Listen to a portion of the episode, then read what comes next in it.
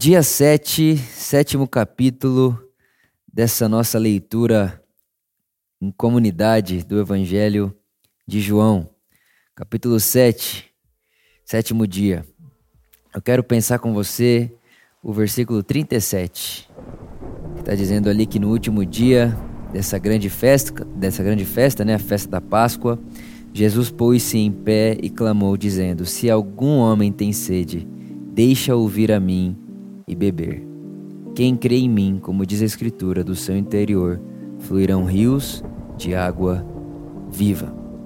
E aí João ele faz um parênteses, né, no versículo 39 diz: "Mas isso ele falou do Espírito, que haveriam de receber os que crescem nele, porque o Espírito Santo ainda não fora dado, porque Jesus ainda não tinha sido glorificado."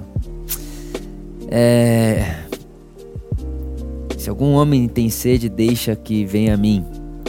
Essa é uma, é uma afirmação de Jesus que me abraça e me consola muito.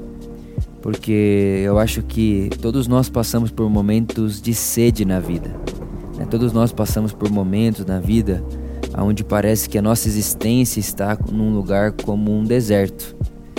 Então, desencorajamento, desânimo, a falta de esperança, enfim, todos esses sentimentos que a gente pode colocar como uma sede de algo, sede de justiça, sede de coragem, sede de ânimo.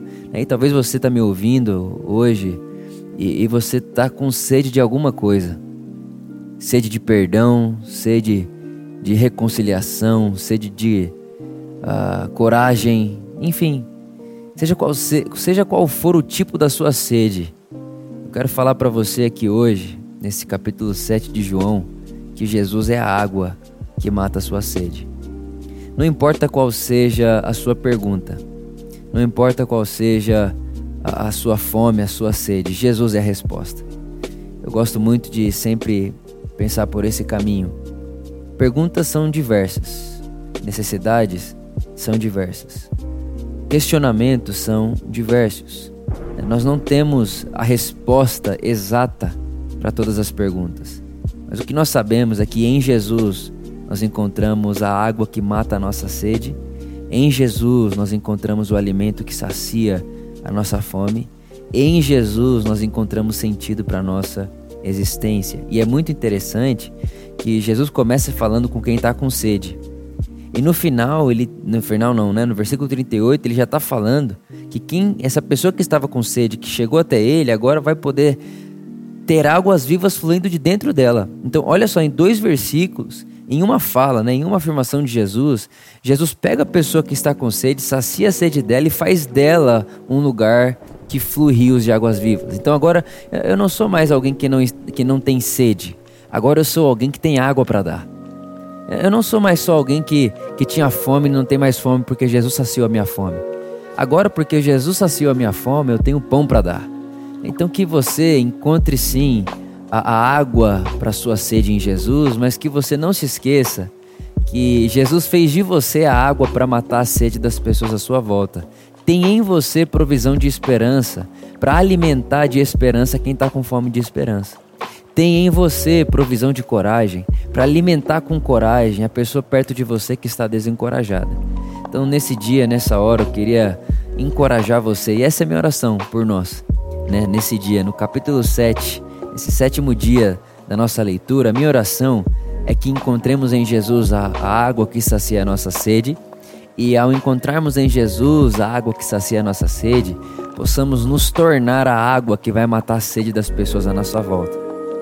Até porque eu gosto muito dessa dessa expressão e até hoje mesmo pela manhã eu estava lendo um livro do, de um rabino chamado Heschel e ele disse que uma das coisas que a única tradição apresenta, né, a tradição hebraica, a tradição hebraica tem algo exclusivo e o que ela tem de exclusivo é que a tradição hebraica, né, a Bíblia hebraica ali, o que a gente chama de Primeiro Testamento, ela mostra um Deus que ele de uma certa forma pede sociedade com o homem. Né? É um Deus que ele não vai fazer sem o homem. É um Deus que para fazer é como se ele precisasse do homem nesse sentido, né? Deus não vai aparecer lá no seu trabalho, Deus não vai aparecer na sua família, a não ser que você deixe com que Ele apareça através de você. Então é Deus quem mata a sede das pessoas, mas a maneira de Deus matar a sede das pessoas é através de pessoas como você, como eu, como nós. Então minha oração por nós é que possamos não só matar nossa sede, mas nos tornarmos rios de águas vivas que vão matar sedes e, vai, e vai curar feridas né, de pessoas à nossa volta. Então, que nós possamos experimentar de Deus e nos tornar essa experiência, né? As pessoas possam ter essa experiência quando se encontrarem com a gente. Então, essa é a minha oração por você e que o Espírito Santo nos, nos leve a essa realidade. Porque o Espírito já foi derramado, porque Jesus foi glorificado. Versículo 39. Então, que você se permita ser essa fonte, né, ser esse rio de água viva que toca as pessoas, que dá água às pessoas e que cura as pessoas à sua volta. Amém.